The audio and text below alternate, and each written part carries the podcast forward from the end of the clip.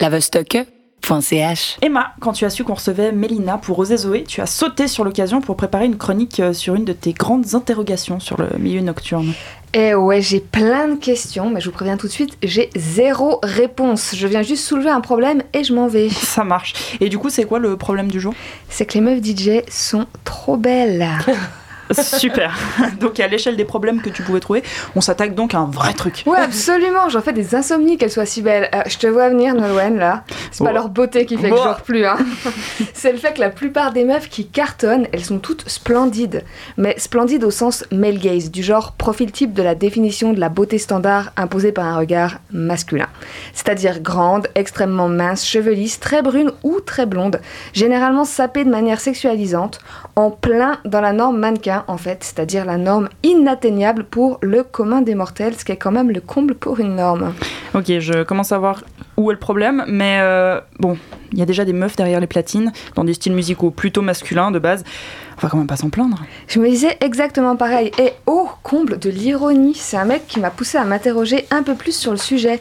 On parlait des programmations paritaires dans la musique électronique et il me disait être contre. Évidemment. Étonnant. Parce que selon lui, ça servait à rien vu qu'au final arrivait aux platines que des filles à la plastique parfaite.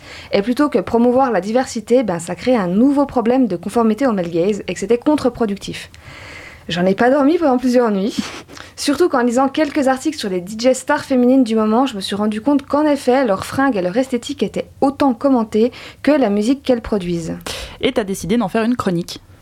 Absolument, histoire de retrouver le sommeil. Et pour ça, j'ai fait un petit tour des queens des platines. Et c'est vrai qu'entre Charlotte DeWitt, Lily Palmer, qu'on entend en tapis là, ou Amélie Lenz, difficile de trouver des contre-exemples. Et je vais pas faire du name dropping, mais au niveau local, on peut rapidement faire un constat assez similaire. Alors, est-ce que passer ou produire des tracks qui tapent permet de devenir une bombe standard? Perso, je me suis mise à mixer. Bilan, je fais toujours un petit mètre 66. toujours des vœux d'un bordel sans nom. Poitrine moyenne, hanche pas ouf. J'ai donc éliminé cette option. Autre option, est-ce que ces filles-là sont uniquement là parce qu'elles répondent à ces critères? Nope.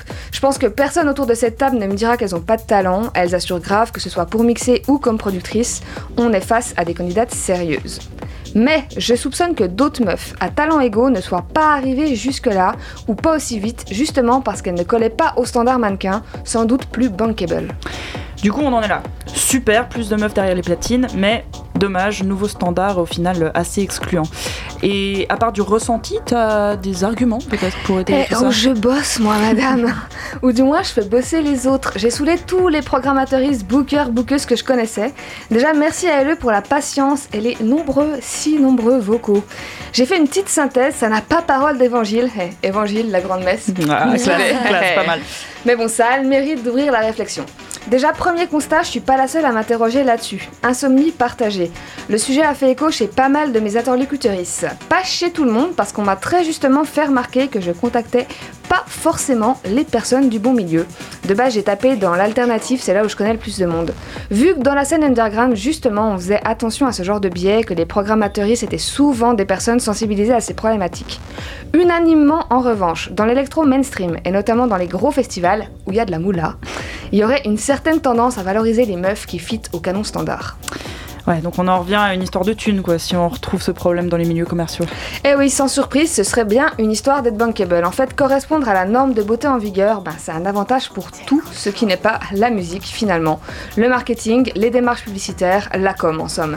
Et breaking news, on m'a évoqué des cas où les promoteurs, je laisse au masculin celui-là, sont prêts à donner plus d'argent ou du moins à moins négocier les tarifs pour des femmes qui collent aux critères de beauté précédemment cités. C'est pas vrai Ah, incroyable, hein Et quid des non-mannequins? Eh ben, le risque est qu'elles peuvent être considérées comme plus difficiles à promouvoir commercialement et vont rester probablement plus longtemps, voire rester tout court dans les milieux alternatifs ou expérimentaux. Ce qui est super, hein, rien de mal à ça, mais il y a moins d'argent et moins de visibilité. Donc si je te suis bien, la scène alternative est épargnée par ce biais. Alors oui et non, je m'explique. Du côté des programmateuristes de la scène alternative, on m'a dit que souvent, elles ne savaient pas à quoi les DJ programmés ressemblaient avant de les voir le jour J, et que leur apparence était très peu présente dans les dossiers de presse, par exemple, donc qu'en aucun cas c'était un critère. Mais alors, pas dans tous les styles, je vous l'accorde, mais disons dans la techno au hasard. Trouve quand même que dans les scènes moins mainstream, on retrouve une forme d'esthétique assez uniforme. Ce qui m'a donc interrogée. Et j'ai eu une réponse qui, je pense, explique bien les choses. Les réseaux sociaux. Et ouais, en fait, le tri, avec d'immenses guillemets, semblerait s'effectuer en amont de la prog, du booking ou des agences. Les réseaux sont de plus en plus utilisés pour percer, et ça, c'est aussi valable pour les mecs. Mais le fait d'exploser sur Insta ou TikTok est généralement la rampe de lancement pour accéder aux scènes, surtout le milieu rave qui est devenu hype sur TikTok. Et qu'est-ce que le public aime dans les, dans les posts La mise en scène, la vie qui fait rêver, et donc souvent, pour les meufs, la plastique qui va avec. Et j'insiste sur ce pour les meufs parce que j'ai la nette impression que pour les mecs, c'est plutôt le personnage qu'ils se créent, autour de looks spécifiques, signes distinctifs ou autres que leur physique à proprement parler. Donc en gros, plus tu marches sur les réseaux, plus tu as de chances d'accéder à la gloire. Et pour une meuf, marcher sur les réseaux relève souvent de critères de beauté. Mm. Du coup, d'emblée, il y a une sorte de sélection préalable qui par la suite se retrouve sur toutes les scènes, alternatives compris. Autre argument qui me fait pencher en la faveur de cette explication. On m'a fait remarquer que les DJ femmes de la génération, disons au-dessus de la nôtre, va se faire engueuler, sont beaucoup moins dans des physiques stéréotypées que les stars actuelles. Et encore, je nuance mes propos, vu que même la très culte Hélène Alien, qui a pourtant plus rien à prouver niveau carrière, s'est mise à jouer le jeu sulfureux de la sexualisation sur Instagram. Ce cas mis à part, devinette, qu'est-ce que j'avais pas quand elles ont commencé? Les, réseaux sociaux Dans le mille. Bon, par contre, elles sont beaucoup moins nombreuses. Euh, donc au final, être belle, c'est un argument de vente supplémentaire au talent. Eh ouais, si on veut parler en, termes économiques, histoire que mes études me servent à quelque chose de temps en temps, on parle d'avantages comparatifs, parce que dans les musiques électroniques, comme un peu partout en fait, on est dans une société où on retrouve des normes très superficielles, renforcées par tout ce qui est médiatisation, utilisation des réseaux sociaux, importance de l'image, etc., etc. Une des personnes avec qui j'ai parlé a utilisé le terme économie de l'attention, que j'ai trouvé très juste. Une économie de l'attention renforcée selon elle par le côté influenceur-influenceuse que peuvent, voire que doivent avoir les artistes actuellement pour être toujours dans la tendance. Et cette pression se retrouve beaucoup plus sur les femmes qui, encore une fois, doivent se conformer à des attentes souvent inatteignables puisqu'elles touchent principalement au physique, faut suivre.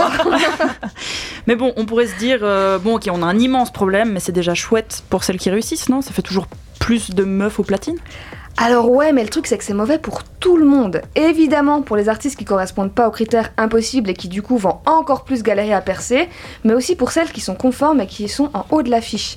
Parce qu'elles doivent sans cesse prouver, souvent aux mecs, hein, on va pas se mentir, que non, elles ne sont pas que des jolies petites choses qu'on a posées derrière les platines pour faire beau, mais des artistes talentueuses à part entière qui bossent dur pour faire ce qu'elles font. Voilà, donc oui, on a un problème. C'est super de voir plus d'artistes femmes arriver dans les milieux électroniques, traditionnellement masculin, mais peut-être que, en effet, ça entraîne des effets pervers. Alors qu'est-ce qu'on fait? Ben je sais pas. Je vous ai prévenu, je viens avec des problèmes, mais j'ai pas de solution. Après, il me semble que d'avoir plus de meufs partout, tout le temps, dans les progs, dans les salles, dans les agences, dans les festivals, dans les médias, avoir des meufs qui forment des meufs dans les musiques électroniques pour qu'on soit toujours plus nombreuses, pour que le public aussi se féminise et que le male gaze recule, bah, ça nous permettra d'être moins ignorables, moins mis en compétition et moins obligés de se conformer à des attentes masculines. Pour les actrices du monde de la fête, du monde de la nuit, du monde culturel, restez vigilants. Continuez à réfléchir et à soulever ce genre de questions, ça me semble être un bon début et du coup, bah, je trouve que Oser Zoé, c'est un très bon début. Radio